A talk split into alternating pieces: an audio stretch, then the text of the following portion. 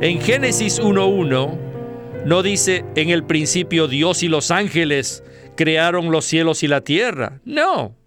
En el primer versículo de la Biblia, Dios aparece solo, mientras que en los versículos finales aparece acompañado de la novia. Esto es muy significativo. Esta es la Biblia. Bienvenidos al estudio Vida de la Biblia con Winnesley. Esperamos que este estudio vida los introduzca en un disfrute más profundo de las escrituras y de nuestro querido y precioso Señor Jesús. Visítenos en nuestra página de internet radiolsm.com y allí podrán escuchar gratuitamente todos los programas radiales del estudio vida. La Biblia menciona muchos títulos con los cuales se describe a Dios. Él es el Dios Todopoderoso, el Dios de Gloria y muchos otros más. En el primer capítulo de Génesis se menciona a Dios con la palabra hebrea Elohim, que significa el creador de los cielos y la tierra. No obstante, al final de la Biblia, en el último capítulo del libro de Apocalipsis, a Dios se le llama el Espíritu. Entre Génesis y Apocalipsis podemos ver el proceso por el cual Dios ha pasado a través del tiempo para cumplir su propósito eterno. La Biblia, al igual que otros muchos escritos, posee una apariencia externa y una realidad interna. Por ejemplo, el ser humano tiene un aspecto externo y también una realidad interna. Si conocemos a una persona únicamente según su aspecto externo, en realidad no la conocemos bien. Para conocer a una persona completamente, es necesario que conozcamos su ser interior, lo cual requiere que pasemos mucho tiempo con ella y así conocer cómo es por dentro. Pues es en cuanto a este tema y muchos otros puntos maravillosos que estaremos considerando en el estudio vida de esta ocasión. Hemos titulado el mensaje de hoy Irradiar la gloria del nuevo pacto. Y nuestro invitado se llama Sterling Bayasi. Realmente es un privilegio estar aquí. Sterling, este mensaje es muy elevado y muy profundo a la vez. ¿No le parece? Claro que sí, hermano Víctor. Lo que hablaremos hoy toca las profundidades de la Biblia. El punto interesante del tema de hoy es que veremos un contraste entre lo que podemos ver superficialmente acerca de Dios y lo que Él es en realidad de manera intrínseca. Lo que Dios es intrínsecamente se refleja en los muchos títulos que recibe progresivamente en la Biblia. Dios tiene muchos más títulos de los que podríamos abarcar en este mensaje, ¿verdad? Es correcto. Tomaría mucho tiempo extraer todos los títulos que Dios recibe en la Biblia. Aun si conocemos todos estos títulos objetivamente, no podríamos tener un conocimiento adecuado de Dios. Necesitamos una revelación subjetiva, o sea, interna, para poder conocer a Dios intrínsecamente. La diferencia entre la apariencia exterior y la realidad intrínseca es bastante clara en las Escrituras. Aún Pablo habla acerca de esto en el libro de 2 Corintios. Él dice en el capítulo 5, versículo 16, De manera que nosotros de aquí en adelante a nadie conocemos según la carne. Y aun si a Cristo conocimos según la carne, ya no lo conocemos así. También mencionamos los muchos títulos que describen a Dios. En Génesis 1.1 dice, En el principio Dios creó los cielos y la tierra. La palabra Dios allí es Elohim. Finalmente en Apocalipsis 22:17 dice, y el Espíritu y la novia dicen, ven, y el que oiga, diga ven, y el que tiene sed venga, y el que quiera, tome del agua de vida gratuitamente. El primer y último libro de la Biblia mencionan dos diferentes títulos que describen a Dios. Esto implica que Dios pasó por un proceso. Los diferentes títulos que Dios recibe en la Biblia nos revelan su realidad intrínseca. Bueno, creo que con esta introducción ya estamos listos para iniciar el primer segmento con Winnesley. Adelante. Todas las cosas tienen una apariencia exterior como también una realidad interior. Por ejemplo, miren mi apariencia. De hecho, mi apariencia no me representa fielmente.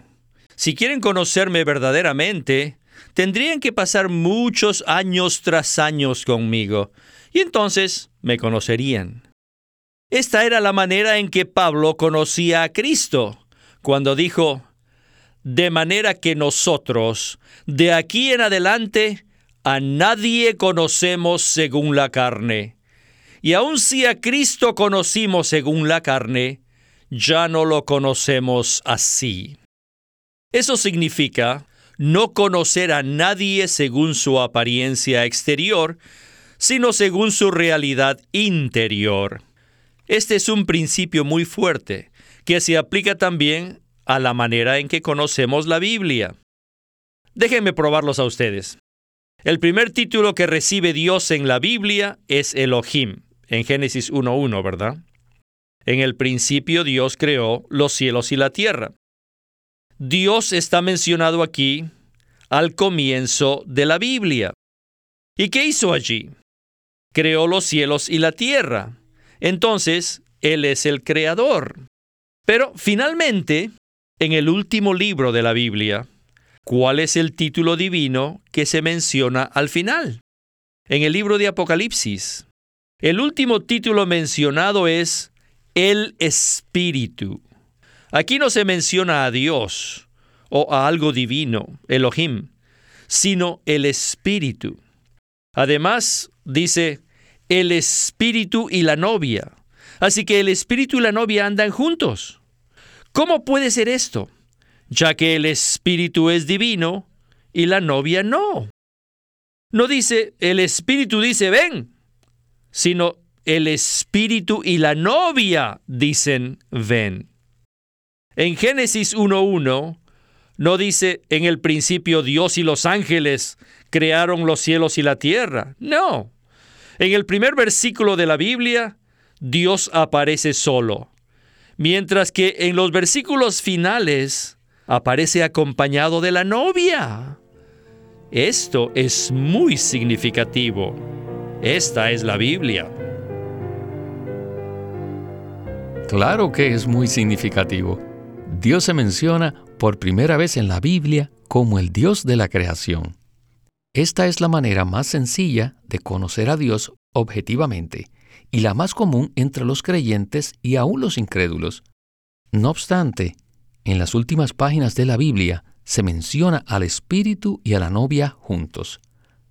Esto significa que a Dios se le ha añadido algo, ¿verdad? Claro que sí. Y en esto consiste lo maravilloso de este estudio vida. La mayoría de las personas conocen a Dios como el creador de los cielos y la tierra. Piensan que pueden conocer cabalmente a Dios por medio de la creación. Sin embargo, este es un conocimiento muy superficial de la Biblia y de Dios, porque se basa en la apariencia externa. No obstante, la Biblia atribuye muchos otros títulos a Dios que nos hablan de un proceso. En el primer libro de la Biblia, Dios se encuentra solo creando los cielos y la tierra. Las escrituras no mencionan que la obra de la creación hubiera sido llevada a cabo por Dios y los ángeles. Sin embargo, en el último libro de la Biblia se menciona al Espíritu y la novia hablando juntos. El Espíritu ya no está solo, sino que tiene una novia y ambos hablan. ¿Quién es esta novia? ¿Y qué la califica para hablar lo mismo que el Espíritu habla? Ya lo veremos más adelante. La Biblia no hace descripciones de Dios al azar. Las escrituras nos muestran una maravillosa progresión de Dios desde la primera hasta la última página, Mediante estas descripciones podemos ver el plan eterno de Dios. Según Apocalipsis, al final, Dios estará acompañado de la novia que se ha preparado y está lista para desposarse con el novio. Winnesley hace referencia a este tema como el romance universal. Cuando estudiamos el libro de Romanos, recuerdo que el primer mensaje se llama el romance divino.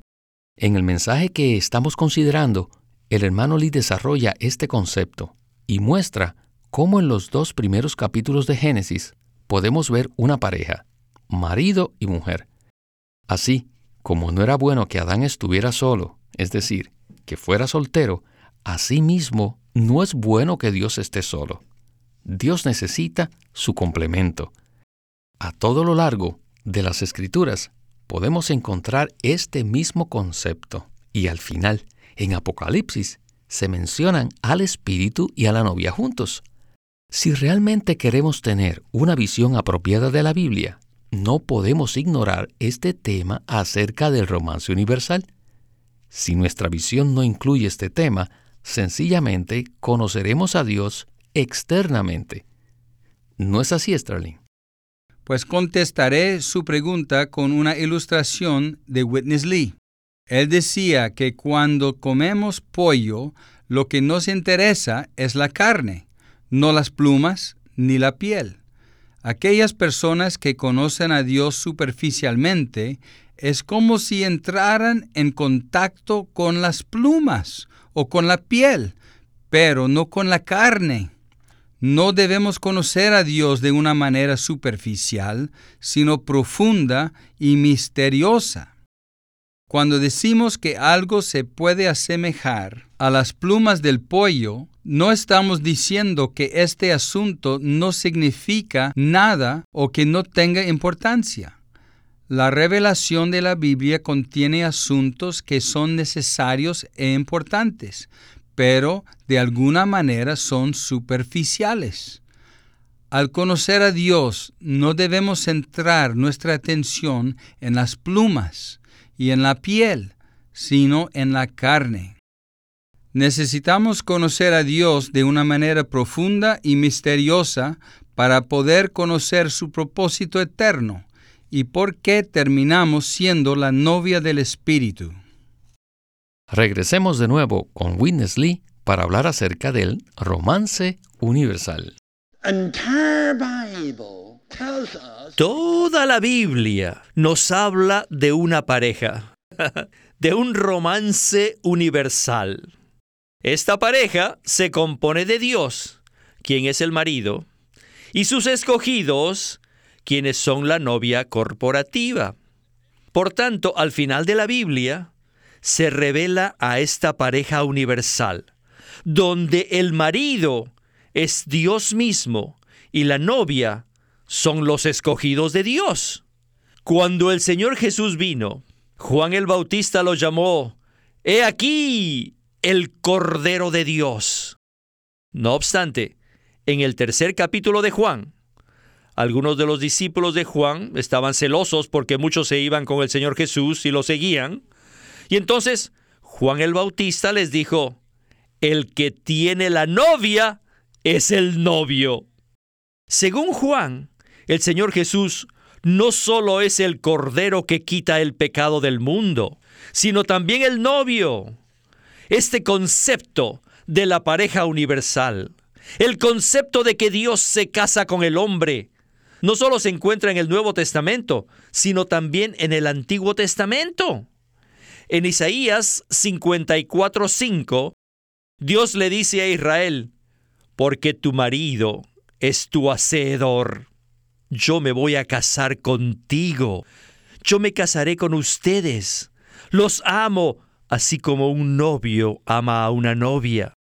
Dios está soltero y no es bueno que esté solo. Según la teología actual de la cristiandad, Dios es todopoderoso, es perfecto, es completo, es grandioso, Él es el rey, Él es el dueño. Y según nuestro concepto natural, es así. Pero esto indica que conocen a Dios muy superficialmente, o solo en apariencia. Sin embargo, no lo conocen en su realidad interior. Porque Dios está diciendo, yo deseo una novia. Así que yo les pregunto, ¿dónde está mi novia?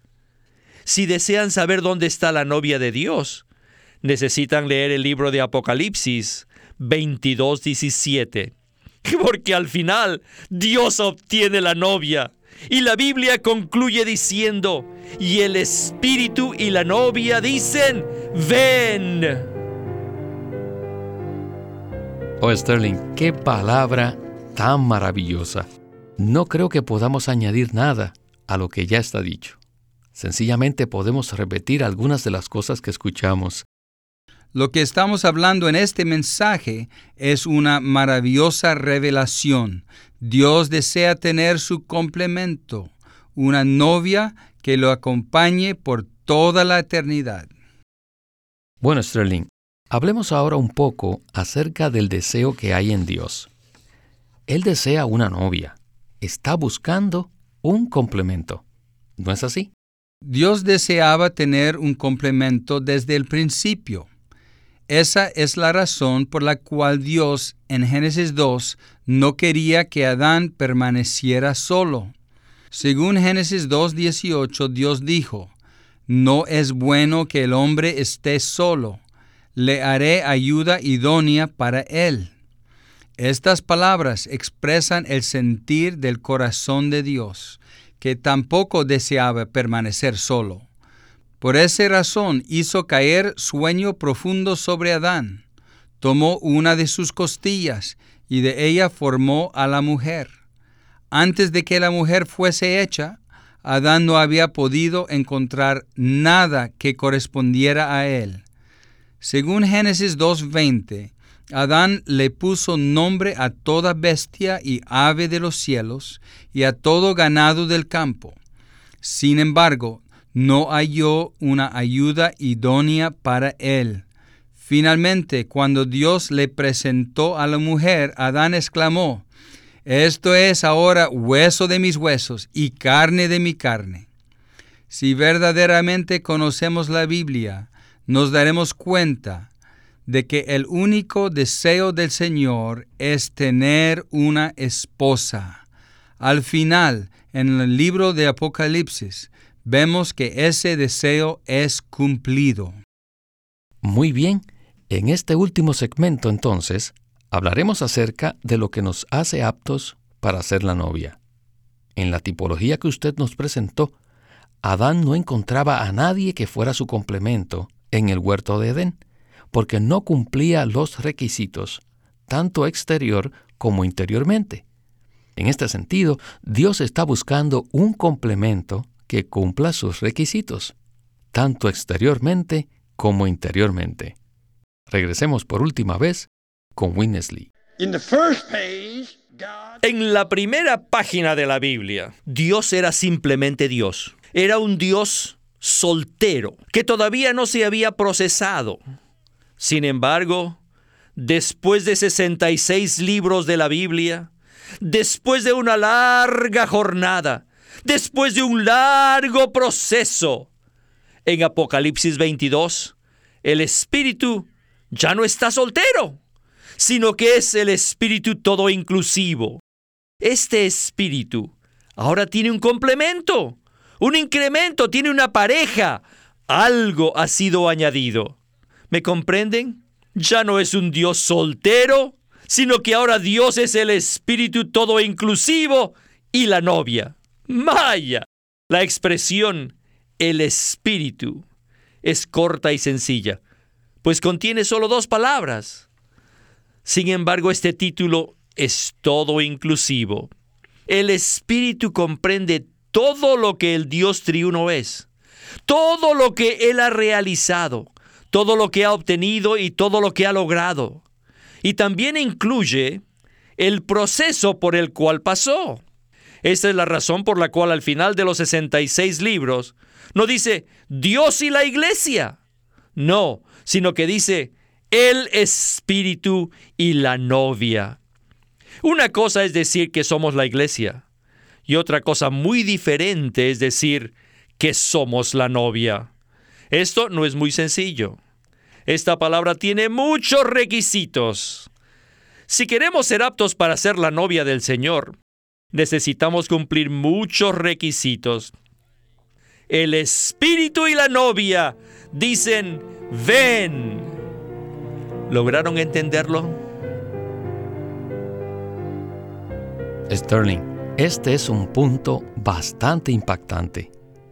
Sería muy sencillo que Dios hubiera concluido la revelación divina hablando de Dios y la iglesia, o Cristo y la iglesia. No obstante, dice específicamente el espíritu y la novia. Esto no es tan sencillo, ¿verdad? Claro que no, hermano Víctor. Es crucial que comprendamos esta realidad tan profunda. Dios tuvo que pasar por un largo proceso para llegar a ser el Espíritu. Primero tuvo que encarnarse, o sea, nació de una virgen en Belén. Tuvo un vivir en Nazaret con sus padres y sus hermanos y finalmente un día fue a la cruz para morir. Luego hizo un recorrido por el Hades, el dominio de los muertos, y resucitó al tercer día corporal y espiritualmente. Ahora en resurrección, Él es el espíritu vivificante que puede impartirse en nuestro espíritu humano si Dios no hubiera pasado por este proceso, le habría sido imposible conseguir su novia. La novia se produce cuando los creyentes recibimos al Espíritu vivificante en nuestro espíritu y luego somos introducidos en el vivir de la vida de iglesia. Enseguida debemos pasar por muchas experiencias para poder crecer y madurar.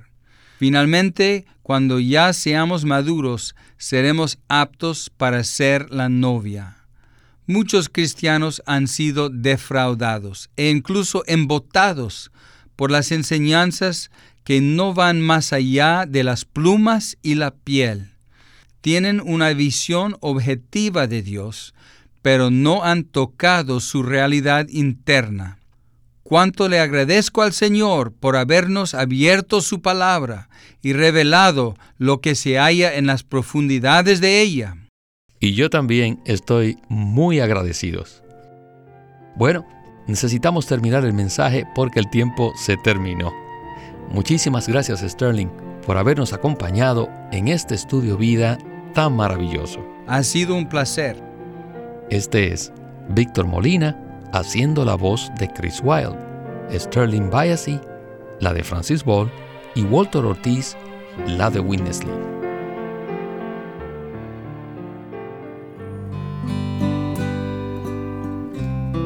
Living Stream Ministry tiene el gusto de presentarles un libro titulado Vivir a Cristo, escrito por Witness Lee. En la actualidad, el único pecado por el cual los incrédulos son hallados culpables delante de Dios es el pecado de la incredulidad. La gente perecerá debido a su incredulidad. Pero después de haber creído en el Señor, existe otro pecado por el cual somos culpables ante Dios. ¿Y cuál es este segundo pecado? Es el pecado de no vivir a Cristo. Y el mayor pecado de los cristianos consiste en no vivir a Cristo y no vivir por Cristo. Señor, perdónanos por no vivirte a ti. Les recomendamos este libro, Vivir a Cristo, por Witness Lee. Witness Lee nació en 1905 y fue criado en una familia cristiana. A la edad de 19 años fue completamente capturado para Cristo, a quien se entregó incondicionalmente para predicar el Evangelio el resto de su vida. Al comienzo de su servicio al Señor, conoció a Watchman Nee, quien ya era reconocido predicador, maestro y escritor, y con él sirvió en la casa publicadora llamada Librería Evangélica de Shanghai. En 1949, Witness Lee fue enviado por el hermano Ni y sus colaboradores a que saliese del país a Taiwán para asegurarse que lo que el Señor les había dado no se perdiera. Y allí comenzó la obra de predicación y publicación, por lo que también experimentó la abundante bendición del Señor. En 1962, El hermano Lee recibió la carga de ir al occidente y fue y se estableció en California. Durante sus 35 años de servicio en los Estados Unidos, ministró en reuniones semanales, conferencias, entrenamientos, dio miles de mensajes y publicó más de 400 libros, los cuales se han traducido a más de 14 idiomas. Su última conferencia, antes de fallecer, fue en febrero de 1997 a la edad de 91 años. Él nos ha dejado una presentación prolífica de la verdad en la Biblia y su obra principal, el estudio vida de la Biblia, tiene más de 25.000 páginas de comentarios de todos los libros de la Biblia, desde el punto de vista del disfrute de Dios que los creyentes deben tener y de la experiencia de la vida divina en Cristo por medio del Espíritu Santo. Este ministerio enfatiza la experiencia de Cristo como vida y la unidad práctica de los creyentes. Watchman Nee llegó a ser cristiano en la China continental en 1920, a los 17 años de edad, y ese mismo año comenzó a producir sus primeros escritos. En casi 30 años de ministerio se demostró claramente que él era un don especial que el Señor dio a su cuerpo con el fin de adelantar su obra en esta era. En 1952 fue encarcelado por su fe en Cristo y permaneció en la prisión hasta su muerte en 1972. Sus palabras, sus escritos, continúan siendo una rica fuente de revelación y provisión espiritual para el pueblo cristiano de todo el mundo. Queremos animarlos a que visiten nuestra página de internet libroslsm.com. Allí encontrarán los libros impresos del ministerio de Watchman Nee y Witness Lee la Santa Biblia versión recobro con sus notas explicativas y también encontrarán folletos, himnos, varias publicaciones periódicas y libros en formato electrónico. Por favor, visite nuestra página de internet libroslsm.com. Una vez más, libroslsm.com. O llámenos a nuestro teléfono gratuito 1 800 810 1149. 1-800-810-1149. Además, si desean, pueden comunicarse con nosotros enviándonos un correo electrónico a estudiovida.lsm.org. Una vez más, estudiovida.lsm.org.